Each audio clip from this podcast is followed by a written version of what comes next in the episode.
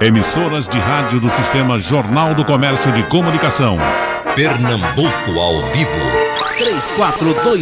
3421-3148. Rádio Jornal. Bom, preciso informar o nosso ouvinte que o professor Carlos Bezerra Cavalcante teve algum contratempo hoje pela manhã e não pôde comparecer ao nosso encontro agora. Portanto, nós pedimos ajuda ao colega Igor Maciel, que está aqui para participar dessa conversa com os professores José Nivaldo Júnior e Flávio Santos. Eu começo pelo, pelo professor Flávio Santos, professor de História, porque eu estou lembrando aqui, professor Flávio, que naquele movimento de protestos que começou lá em 2013 e que foi crescendo, inicialmente havia justificativa de que seria um protesto por causa de um aumento de 20 centavos no preço da passagem urbana em São Paulo, mas ali foi somando algumas outras insatisfações, o movimento foi crescendo, ocorreram outras manifestações e uh, foi caminhando até as manifestações pró-impeachment da então presidente Dilma Rousseff. E nessas manifestações pró-impeachment, a gente observava já a presença de alguns grupos que na ocasião eram pequenos, pedindo intervenção militar no Brasil. Acho que todos se lembram disso. Né? Pedindo intervenção. E, evidentemente, que muitos analistas começaram a desconsiderar eh, essas manifestações, achando que era um grupo pequeno uh, de pessoas que estavam à rua e não levaram muito a sério aquilo dali. Eis que hoje nós acompanhamos não só pessoas, brasileiros, que ainda falam a respeito daquele período, pessoas que inclusive não viveram aquele período, não passaram por aquela situação, como por exemplo passou claramente o professor José Nivaldo. E a gente observa também a presença de integrantes do Poder Executivo e também do Parlamento Brasileiro fazendo alusões ao período da repressão. Como é que o senhor avalia esse período, professor? É, vamos lá. Bom dia a todos da mesa. Prazer estar aqui. Um abraço fraterno a todos. 2013, inclusive, é, é considerada assim a chamada da Primavera Brasileira, né? Nós temos um, uma série de, de, movimentos ali que vão ter essa culminância entre 2013 e 2014. E se a gente pegar a história da República Brasileira, né, de uma maneira muito não factual, mas processual, a gente vai perceber que de tempos em tempos a gente encontrou certas tendências é, que não eram muito adequadas ao contexto da, da democracia plena, né, da democracia que a gente tanto sonha. Essa república que foi é, completada agora 130 anos, né, dia 15 de novembro agora passado, e a gente percebe que no decorrer desse processo histórico, né, é como se a gente estivesse olhando para várias repúblicas e em 2013 a gente vê essa ascensão, essa emergência de determinados posicionamentos, né, que para um contexto da democracia, para um contexto da, dessa busca da democracia plena, eu até considero, não sei se vocês concordam, mas é nossa, essa nossa jovem democracia brasileira, né, porque só a Constituição de 88 é, nos deu pleitos e proposições que poderíamos estar a caminho de um processo. Quando eu falo poderíamos, porque nós temos encontrado aí alguns entraves né, nesses, nesses momentos recentes. Tá? Em 2013 a gente encontra, de fato, é, vários segmentos representados nas ruas, né, que a priori por um pretexto até talvez muito é, casual, né, de passagem ou coisa, reclamação da, do aumento das passagens, mas ali já se crescia um descontentamento. Um descontentamento que a gente vai perceber que ele está em todos os setores, porém, é, observando a questão de que o, o, lado conservador, o lado né, que a gente poderia usar o termo reacionário, também estava ali representado. Também estava ali representado. Então, de 2013 em diante, a gente vê uma avalanche de acontecimentos, de características que nos parecem novas. Né? É, eu não sei se vocês concordam comigo, mas eu nunca vi tanta gente nas ruas. Né? um contexto apartidário ou não, mas a gente nunca viu tantas pessoas nas ruas, e isso representa um pouco é, desse descontentamento, né, dessa, dessa eu, eu, gosto muito de uma, de uma expressão que Dominique Rousseau, né, um dos grandes sociólogos aí franceses, ele disse que, é, ele fez uma análise do Brasil recentemente e ele disse que, ele não chegou a dizer que sente pena do povo brasileiro, mas ele chegou a dizer que acha que é um povo refém e órfão ao mesmo tempo. né? uhum. refém desses que estão aí, que se dizem nossos representantes, né? estão órfãos também daqueles que é, nos representaram de maneira digna, independente da questão ideológica. Porque eu acho que no, no, país, nesse momento, existem questões que elas independem da ideologia, e sim da gestão, e sim das coisas que precisam acontecer, porque, sobretudo, a classe média brasileira se sente é, desprestigiada, né? e trazendo esse contexto né, para 2016, o impeachment, que podemos considerar até um, um golpe institucional. Né? A gente percebe que as coisas não vinham andando bem e nesse exato momento, é, numa análise bem nua, bem, bem, bem crua, a gente pode dizer que tem acontecido coisas com esses representantes né, do grupo político que está no poder que chega a nos assustar. Uhum. Do ponto de vista que proposta é essa de governo que querem para um país que precisa de tantas coisas. Então a gente a gente fica a pensar na atualidade no país, no Brasil atual, é, o que é que o que é que poderia ser feito para esse, para esse povo, para essa sociedade, porque há um certo clamor de demandas e essas demandas parecem que se afastam né, do alvo dos que aqui estão representados nesse momento. Professor José Nivaldo Júnior. Bom dia a todos. Bom dia. É, o raciocínio do professor Flávio é quase perfeito. O que eu vou é, começar discordando é, é 2%. Não vamos transformar 2% em 100%. Né? É, a primeira Outra coisa que ele falou e que eu concordo e amplio é que esse debate não é um debate sobre caráter, sobre personalidade, sobre valor intelectual, sobre ideologia não dá caráter a ninguém. É, não é o fato de ser de direita, de centro, de esquerda, que o camarada é, é, é, é bom caráter e o outro é mau caráter. Nessa, nessa polarização atual da sociedade brasileira, tende-se a isso. Você discordou de mim, das minhas ideias, da minha visão, você já é, passa a ser inimigo. Né? Então é, uma, e, essa... é, é, como se você não fosse inteligente, né? Se você, se você não concorda é comigo, você não é inteligente. E é. isso é um absurdo.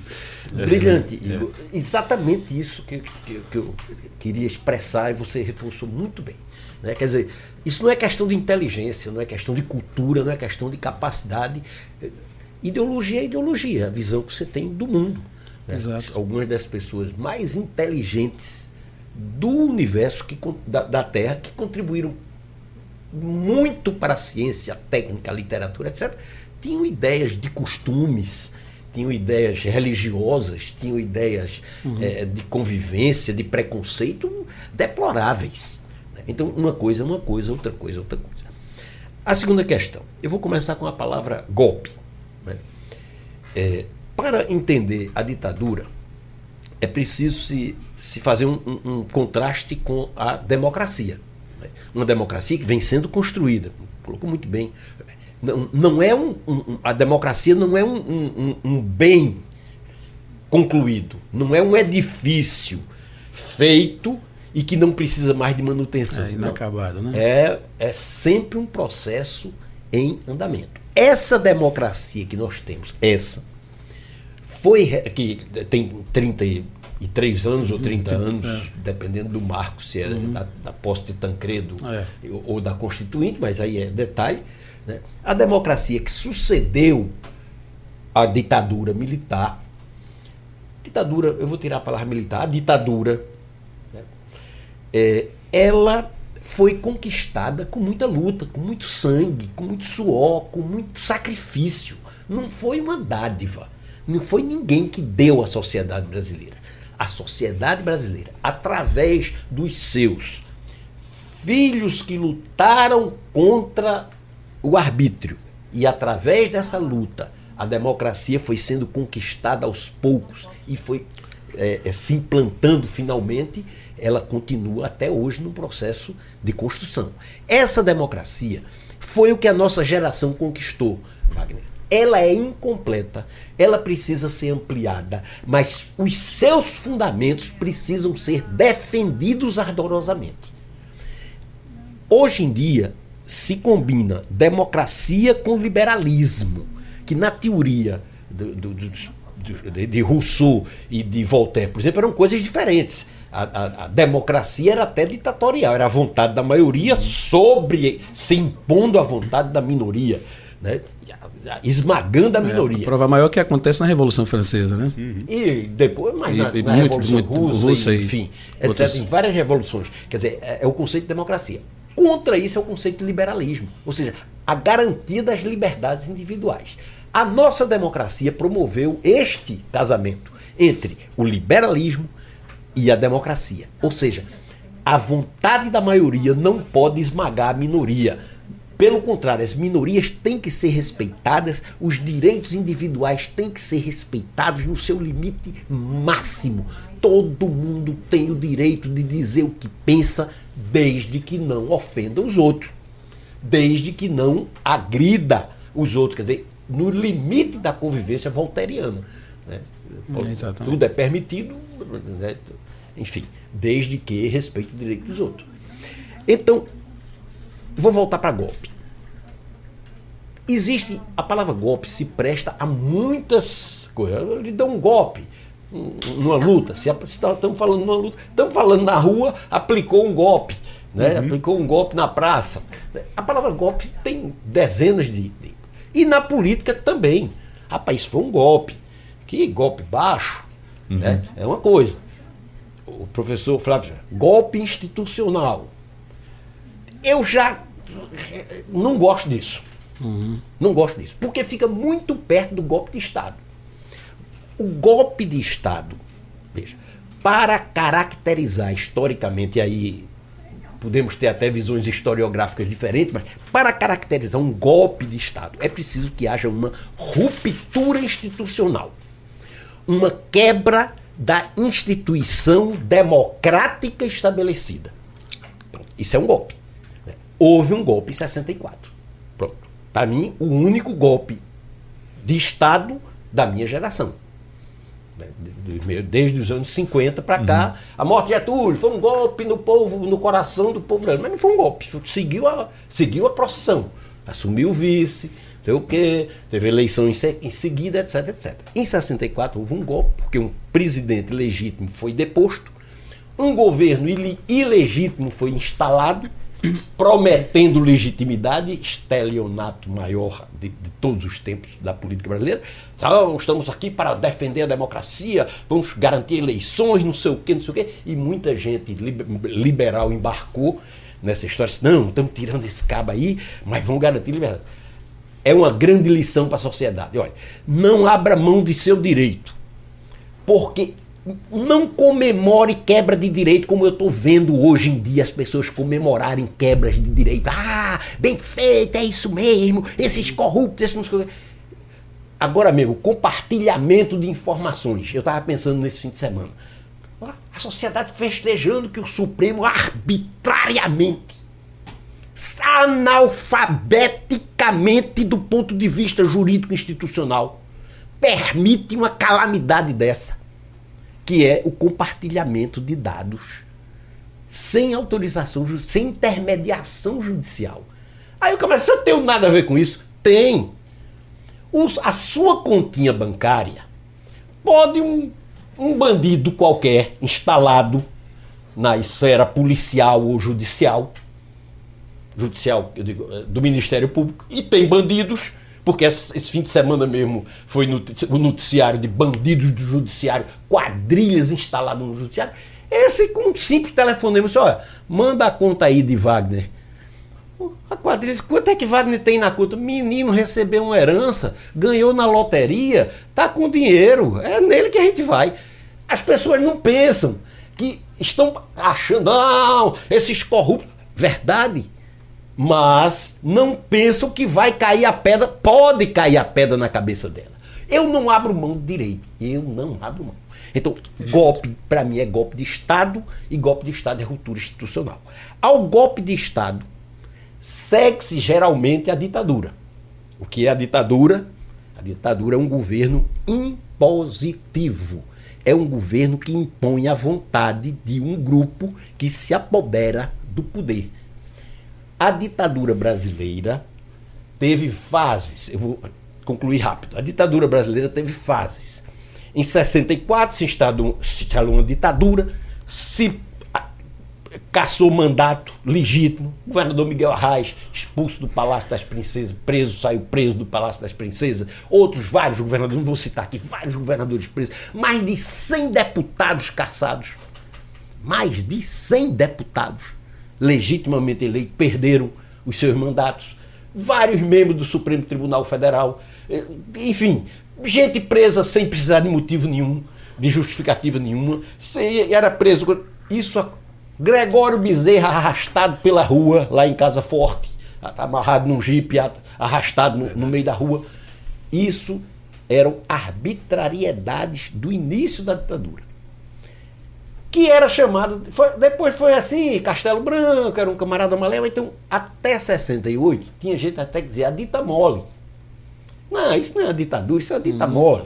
Porque aí começaram as passeatas, não sei o que, lá vai. Mas em 68, quando o clima se tornou mais tenso, veio o chamado Ato Institucional número 5. Aí o Ato Institucional número 5 legalizou a arbitrariedade. Legalizou entre aspas, né? porque não se legaliza a arbitrariedade. Mas tentou dar à arbitrariedade o caráter legal. Não, é legal. Então, a partir daí estava legalizado o desaparecimento de pessoas, acabou-se o habeas corpus, né, no, no, o, o, preso desaparecia e reaparecia, se os caras quisessem, se não quisessem, não reapareciam. Né, sendo perigosos é, terroristas, entre aspas, é, comunistas ou simples jornalistas que tivessem feito uma crítica é, exacerbada ou que desagradou ao, ao, regime, ou um discurso. Ou, quantos desapareceram depois de um discurso, depois de uma atitude, e sumiram para sempre? ou foram para o exílio. Aí as liberdades, as eh, jovens que imaginam a ditadura uma, uma coisa boa. Pensem que vocês não podiam ir para a rua. Pensem que vocês não podiam ter um diretório acadêmico. Pensem que vocês não podiam fazer uma assembleia, nem para ser contra, nem para ser a favor do governo. Não podiam fazer. Certo? Pensem que os jornais eram censurados, a imprensa era censurada tinha censor dentro das redações, só saía o que o regime autorizava. Aí as pessoas, ah, mas a imprensa abusa, abusa, tem abuso mesmo. Mas é melhor a liberdade dela. Ela é a garantia da, da coisa. Em tudo tem abuso, em tudo tem excesso. Mas a gente vai. Os excessos a gente poda, os abusos a gente corrige, as arbitrariedades pontuais a gente pune. Agora, as institucionalizadas, aí não tem jeito. Fica por isso mesmo. Como a chamada faz um questionamento, porque muita gente tem saudade da repressão, algumas pessoas têm saudade da repressão, tem um depoimento aqui de Clóvis Júnior, que está no Rio de Janeiro, diz: A censura preserva os bons costumes. Maria do Pina diz: os próprios comunistas da época falaram que queriam a ditadura branca, eles não queriam democracia. Bom, Igor Maciel, o que é que você conseguiu apurar aí nesse Olha, primeiro bloco? Logo de, de, de início, é, agradecer e deixar um abraço aqui para todos. Dizer que essa coisa de ditadura e democracia, eu até brinquei hoje logo cedo no Passando a Limpo com a frase de Milo Fernandes Milo Fernandes diz, tem uma frase dele que é ótima, que ele diz que democracia é quando eu mando em você e ditadura é quando você manda em mim. Então, toda essa ideia de democracia, de ditadura, e aí brincando com, com aproveitando a frase do Milo Fernandes para dizer isso, toda é, é, gira muito em torno disso. Toda essa opinião das pessoas gira em torno disso. Enquanto não atinge você, ah, você, você tem, você é propenso a acreditar que a ditadura pode ser uma coisa boa. Então você vai lá e diz: olha, mas pelo menos tinha ordem. Bandido não se criava, tem essas frases assim, essas coisas. Bandido, ah, não tinha corrupção na, no governo. Quando a gente sabe que, na verdade, o que não tinha era a divulgação, era denúncia. Era informação, Porque né? não podia denunciar. É. Você denun... Se você fosse denunciar alguém do governo, você ia preso. Se você imagina que, que alguém um, não existia o Ministério Público nos moldes que existe hoje, mas você imagine que um promotor fosse denunciar o presidente da República, que era um, um, um general. Como é que faz isso? Isso faz, faz como isso? Então você dizer que não tinha é, corrupção, na verdade, me permite uma ausência. Só um registro. Claro. Só um registro. Alguns dos maiores escândalos da história da República ocorreram no período militar. Uhum. Exatamente, exatamente. Então, assim, você simplesmente dizer que não tinha corrupção naquela época, você não tinha acesso à informação porque os jornais eram censurados. Você não tinha o judiciário funcionando da forma como deveria funcionar é, porque eram censurados e eram aparelhados também pela própria, pelo próprio governo. Então, é, é, é muito complicado você julgar dessa forma. Eu queria, só em relação à fala do professor Flávio, é, só é, é para a gente esclarecer uma coisa. A gente fala sempre muito em liberalismo e conservadorismo. Ah, porque é o conservadorismo, porque é o liberalismo, como se fossem coisas ruins e que estivessem é, é intrinsecamente ligadas a uma ditadura. E não é a gente tem regimes, a gente tem é, modelos liberais que funcionam muito bem no mundo inteiro, a gente tem é, é, o conservadorismo dentro da, da, da, política funcionando muito bem também. Você pega os governos na, na Inglaterra, os grandes governos da Inglaterra, as grandes gestões da Inglaterra foram conservadoras. Você pega o, o Churchill, você pega Thatcher, você pega. É, são, foram gestões que foram conservadoras. Então você tem o conservadorismo inglês, você tem um conservadorismo no mundo que é possível sim que você tem como trabalhar isso em qualquer lugar do mundo, no Brasil também. A gente pode ser conservador, conservador e não necessariamente apoiar uma ditadura. Você pode ser liberal e não ser é, é, é, apoiar uma, tá apoiando um regime de exceção uma coisa não está ligada à outra. Eu acho que não foi isso que o professor Flávio disse, só para uhum. dizer Exato. que não foi isso, mas como ele falou em liberalismo, eu vou aproveitar também aqui para lembrar isso, que eu acho que é importante a gente lembrar isso. Ah, o outro ponto, e aí trazendo para hoje, trazendo para os dias de hoje, eu acho que é muito importante a gente começar a ver as desculpas para, as exceções para a exceção. Eu acho que é muito preocupante quando você pega 1964, vamos lá para 64, você chega em 64 e você diz: olha, por que é que os militares tomaram o poder? Foi um golpe, concordo. Concordo que foi um golpe. É, concordo professor Nivaldo. É, por que, é que os militares tomaram o poder naquele momento? Eles tomaram o poder porque tinham várias ali é, é, pontos de exceção para aquela exceção. Olha, por quê? Por exemplo, os comunistas vão implantar uma ditadura. Então vamos tomar o poder. Ah, porque Jango é, entrega uma. É, Jango vai para a China. Então uhum. vamos tomar, vamos derrubar ele porque ele vai implantar o comunismo no Brasil. Você tinha uma situação de um muro dividindo o mundo, você tinha uma situação de Guerra Fria que é muito diferente do que a gente tem hoje, então tem muita coisa diferente, mas você tinha essas desculpinhas para poder tomar o poder e meio que, entre aspas, colocar ordem na situação.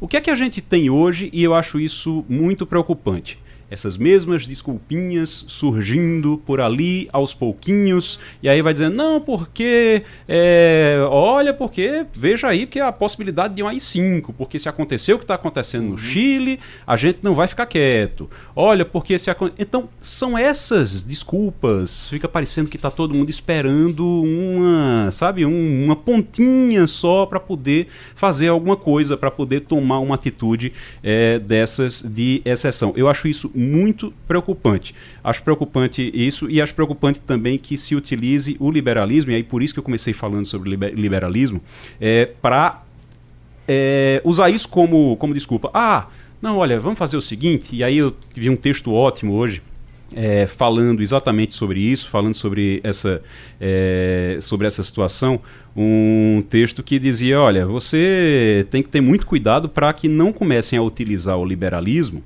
é, como desculpa para manter as coisas como estão, se elas caminharem para realmente um regime de exceção ou algo do tipo. É um texto do Celso Rocha de Barros. E ele fala exatamente sobre isso. Olha, tem que ter muito cuidado, porque se ficar nessa de, não, vamos deixando, é, não, tudo bem, vai tirando alguns direitos, mas vamos deixando porque a economia está indo bem. Não, porque a economia está começando a se recuperar, o desemprego está diminuindo, então vai deixando passar.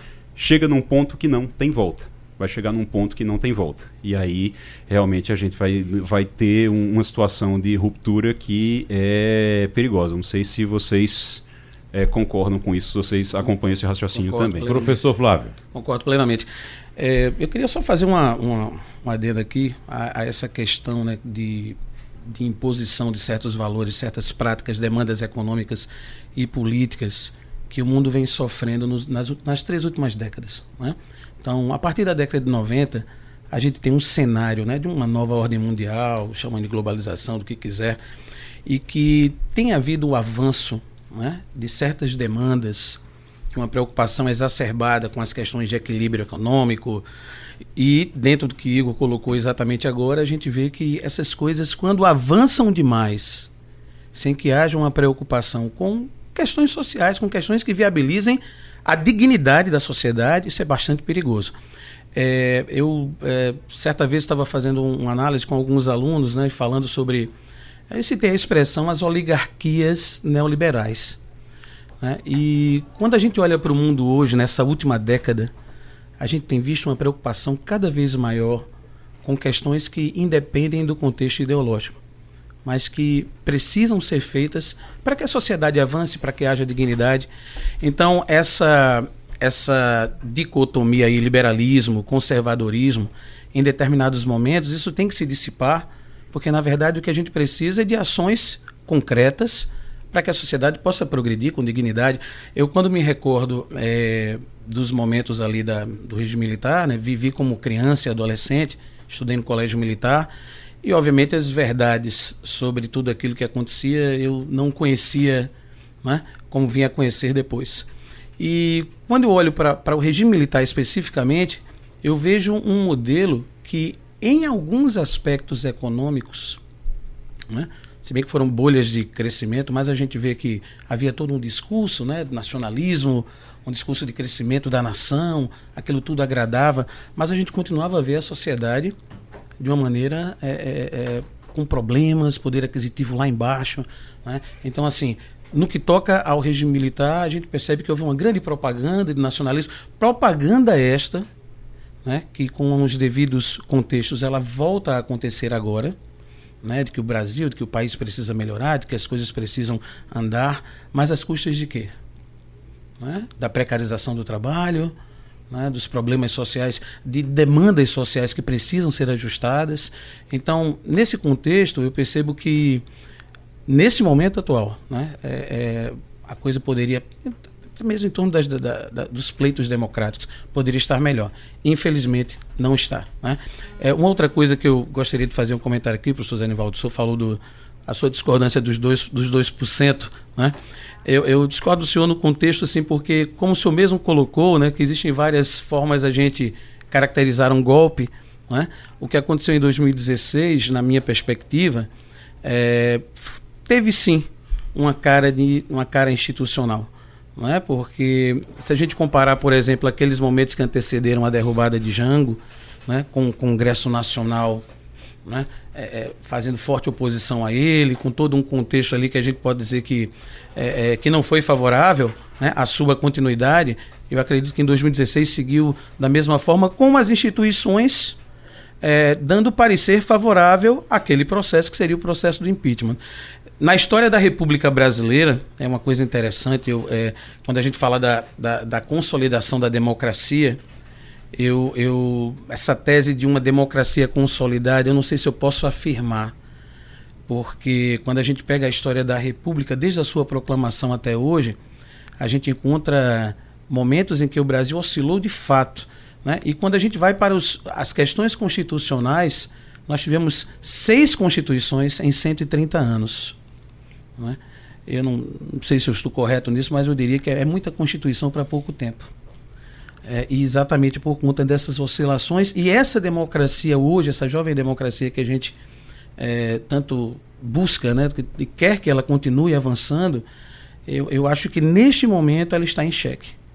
Ela está em xeque. Segundo alguns especialistas franceses, dizem que só há dois caminhos para serem seguidos, sobretudo nessa história da América Latina ou há né, um enrijecimento de regimes que não trarão as perspectivas democráticas que nós esperamos, ou a gente tem que reavaliar que modelo de democracia a gente quer. Porque, na verdade, parece que as coisas estão saindo né, da, é, digamos, das perspectivas mais positivas que a gente poderia querer para o nosso país. Né? É. O senhor tocou na questão econômica, professor, e é bom lembrar daquela época de 69, 68, 69 até 73, que foi o período do chamado milagre, milagre econômico milagre brasileiro. Econômico, o PIB do Brasil foi de 9,8 a 14% ao ano. A inflação caiu, né? É, havia uma sensação de pujança. Aí começaram a surgir as propagandas aí estatais, ufanistas, né, que culminaram inclusive com músicas envolvendo a Copa do Mundo de 1970, o Brasil que cresce, o Brasil que dá certo. Isso para o senhor foi propaganda, como o senhor citou agora há pouco, somente, ou de fato existiu? Em relação ao milagre econômico, Sim. você fala. Olha só, os números não mentem. Né? Nós vamos perceber que determinados setores da economia brasileira eles de fato tiveram um crescimento. Não se o professor Edmaldo concorda comigo, mas foram bolhas de crescimento. Bolhas de crescimento. Quando você olha para a sociedade, para a classe média, né, é, a gente não pode esquecer também que o Brasil, né, da década de 50 para 60, está numa transição, inclusive na, né, no, no, fortalecimento da, da, da, sociedade urbana industrial. Né? Então a gente percebe que determinados crescimentos, a gente usa muito a palavra crescimento, é, e iguala com desenvolvimento. E elas são diferentes. Porque, de fato, os números não vão mentir. Houve crescimento em algumas áreas. Mas o desenvolvimento, o desenvolvimento humano, isso aí ficou a, né? ficou a terceiro plano, ficou a quarto plano. Então, assim, o milagre econômico, a, a prova é tanta que quando você olha em meados da década de 70, né, quando vem aquele contexto ali da, daquela explosão, crise a crise do petróleo, a crise do petróleo diz que, olha aí, Olha o que era o milagre econômico. Uhum. Né? Não passava o quê? De uma bolha de crescimento em alguns setores, bancado, obviamente, pelos interesses norte-americanos, né? Pelo, né? pelas intromissões norte-americanas. É, Thomas Skidmore, que é um grande brasil, brasilianista, né? É um dos maiores assim pesquisadores da história do Brasil das décadas de 60, 70, ele cita isso, né? que é, foi uma bolha de crescimento, mas que houve crescimento sim, mas isso não chegou ao povo brasileiro, não chegou à sociedade, não chegou à classe média. Olha, houve crescimento, é bom dizer que chegou a chegou a 11% de aumento de PIB num não, ano. 14%. Não, chegou a 11, chegou a, teve ano, teve média de 11. É, a, média, a média, a média 73 foi 14%. É, média de 11,1% de crescimento nesse período. Qual é o problema? Isso foi conseguido, você tinha um país que era um país muito fechado, era um país até aquele momento muito fechado e de repente você abre tudo e aí é lógico, vai entrar muito dinheiro. Quando você abre dessa forma, você tendo um mínimo de estabilidade, vai entrar dinheiro. Um país totalmente fechado, cheio de oportunidades. Então, abriu-se para capital estrangeiro nessa época e, e, e, houve também uma abertura em relação às estatais. Ah, você podia eh, passou-se a poder investir nessas estatais também. Então é lógico que houve agora houve como houve também um crescimento econômico baseado muito no cenário internacional durante o governo de Lula. Você teve um, um, um crescimento durante o governo Lula e durante uma primeira parte ali do Aquele momento que antecedeu Dilma. 2008, né, ali, né? Exato. 2003, você tem um 2007. período você tem um período ali de um cenário externo que facilitou, que fez com que. E aí, e aí também você pega dois fatores. Você pega o cenário externo e você pega a base que Fernando Henrique deixou. Fernando Henrique deixou um país estabilizado apesar da crise, que ele, ele saiu do meio de uma crise internacional, mas ele deixou o país estabilizado. Quando ele deixa o país estabilizado, Lula assume e o cenário internacional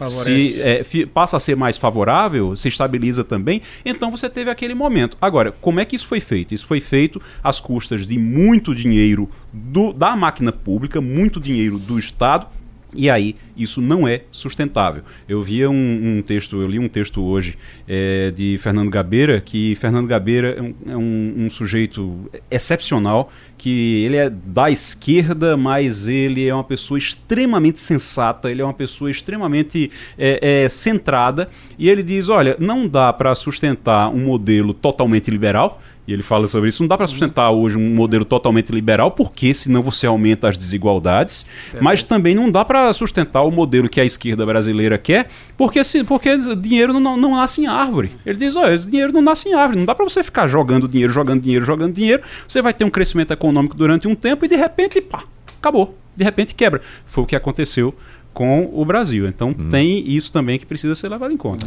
Tem a mensagem aqui de Cícero Aquino, de Peixinhos, ele diz, isso não é um debate, isso é uma conversa. E que bom, não é? Que bom o que ele avalia assim, que estamos conversando a respeito de um assunto tão delicado e tão importante também, né, professor? Sem dúvida. É, é... Wagner, tem muita coisa para se discutir e eu não vou entrar em minúcias de, do, do, do 0,1% da discordância, porque eu acho que a minha posição ficou muito clara e é ela que eu acho. Eu, eu, eu sou contra a banalização do mal. É, é uma expressão da teoria. Uhum. A banalização. É, a banalização do mal. É, é, tipo assim, eu, faz parte de uma estratégia. O camarada começar a dizer: oh, cuidado, porque pode ter um outro ato 5. Cuidado, porque senão o ato 5 vem aí. Eu boto o ato. Aí você começa a banalizar o mal. Entretanto, veja, eu também sou contra. Não só a banalização de, de conceitos como ditadura, golpe e vários outros, fora do contexto por oportunismo político, oportunismo no bom sentido, por caber naquela oportunidade uma, eh, uma ênfase militante. Né? Eu sou contra isso, como sou contra a banalização do apocalipse. Ah, isso é o fim do mundo. Ah, esse Congresso não existe. Ah, esse Supremo. Eu critiquei o Supremo aqui de uma forma muito, muito incisiva com relação a uma decisão. Mas uhum. isso não quer dizer que o Supremo deva ser aniquilado. Eu discordo de uma decisão. E livremente, usando a liberdade de expressão que a Rádio Jornal me garante, sempre me garantiu, importante dizer isso, me sinto seguro para questionar uma decisão que eu acho absurda do Supremo.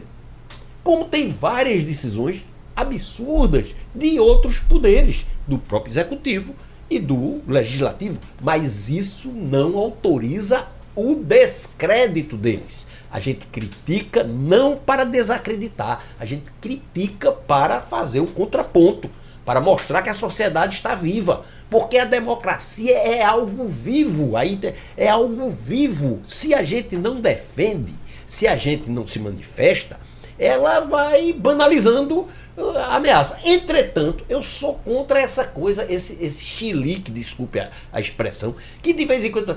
Não, porque falar em ato 5, meu Deus, a nossa democracia. A nossa democracia está aí para aguentar isso, rapaz. A nossa democracia está aí para aguentar desafio. A nossa democracia está sendo construída e tem que ser construída para enfrentar esse tipo de coisa com naturalidade, com ênfase, porém com naturalidade. Por quê? Porque essa direita adormecida acordou, e não foi no Brasil, foi no mundo inteiro. Mundo inteiro. A, a, a, direita passou muito tempo envergonhada, depois do nazismo, depois das ditaduras latino-americanas, depois daquele do Chile, da Argentina. A direita se encolheu.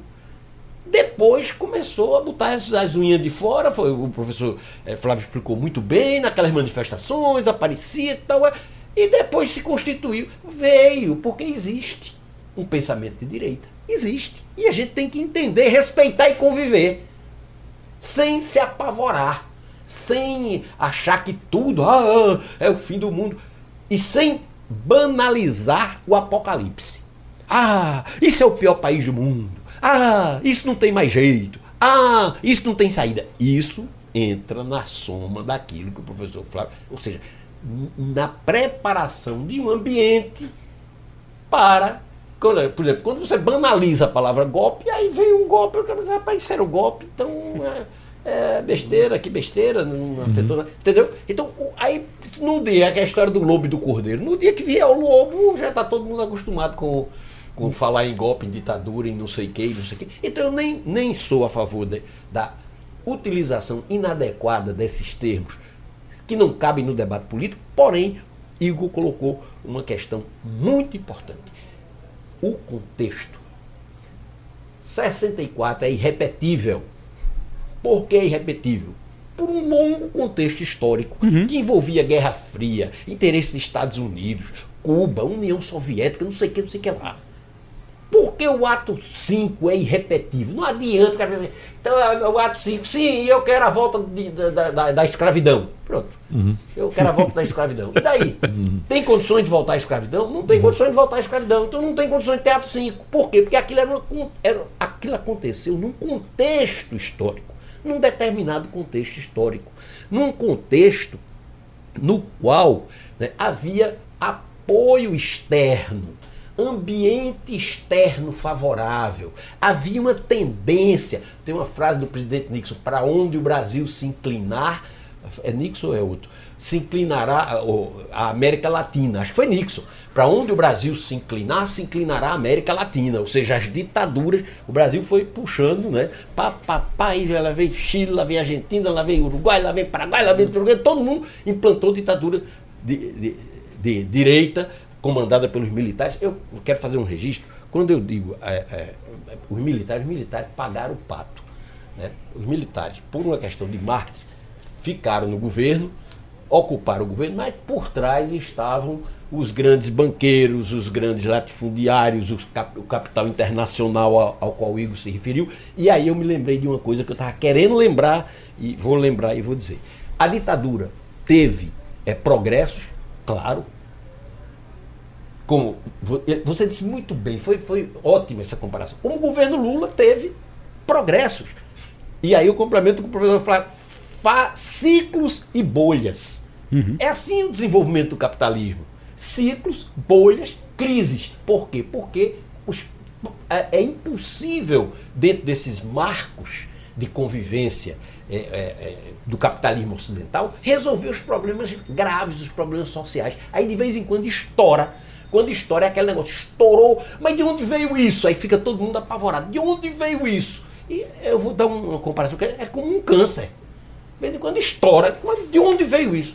Estava ali se formando, né? havia um caldo favorável àquilo, de repente ferveu, de repente apareceu, de repente explodiu. Né? Então, é, a violência ela está embutida na sociedade. Uma sociedade que é repressiva. Uma sociedade que acha que resolve os problemas criando leis, concordo com você, um debate à parte, com excesso de leis, né? para tudo se faz lei. Não tem no mundo, tem uma frase que diz, a ninguém é dado desconhecer a lei. Não tem no mundo quem conheça a lei, tamanho o excesso de lei que tem no Brasil. Para tudo se faz lei. E, e, e leis incumpríveis que só geram é, é, banditismo, criminalidade, negociata e sai por aí afora. A base latina da lei brasileira é um grande problema. A gente tem uma, uma base latina e essa base, e isso vem do direito romano e a gente precisa começar a trabalhar isso, porque é uma quantidade enorme de leis que eu a concordo, gente não consegue acompanhar. Eu, eu, digo que o bom parlamentar não é aquele que faz leis, é aquele que tira leis. Uhum. Né? Deveria é. ser. Uhum. Então, para, para, para concluir, tem um, um, o detalhe da ditadura. Teve, teve progresso na ditadura? Sim mas nada que não pudesse ser conquistado na democracia. Essa é a questão. Entendeu? Ah, mas Ou seja, aí, precisa disso para ter isso? Precisa disso para ter isso? Não precisa. Uhum. Não precisa. Então, está claro, está provado.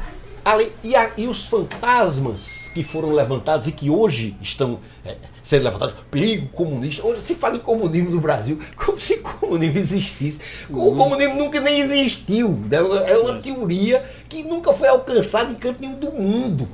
Né? Nunca foi implantado em lugar nenhum do mundo. As pessoas comunista, não sei o que é comunista, é comunista, é o perigo comunista. Se, isso é, é, o Papa Figo, é o Papa Figo, é, o, é a perna cabeluda. Que, que danado é isso? Então, isso aí, é, Wagner, é, leva a um falso confronto. Há uma falsa realidade. E essa há uma falsificação da realidade. Uhum. E não, e aí eu quero deixar bem claro, não nego avanços. Não nego que tinha gente boa. Agora, não é preciso ter ditadura uhum. para ter segurança, progresso, convivência fraterna, igualdade social, igualdade social liberdade uhum. de expressão, direitos e principalmente, o principal de tudo, respeito ao pensamento divergente, respeito ao comportamento divergente. Democracia, democracia não é o melhor, mas ainda não inventaram nada melhor do que ela. Né? O seu recado, aquele bem importante, você tem para dar hoje. É, eu queria mandar um cheiro, um abraço carinhoso para os meus gêmeos, hum. Flávio Henrique e João Pedro, que fazem oito anos hoje. pessoal do Colégio Visão que está ao vivo lá vendo a gente, uhum. tá? E dizer que sou um democrata, vou defender sempre o meu país.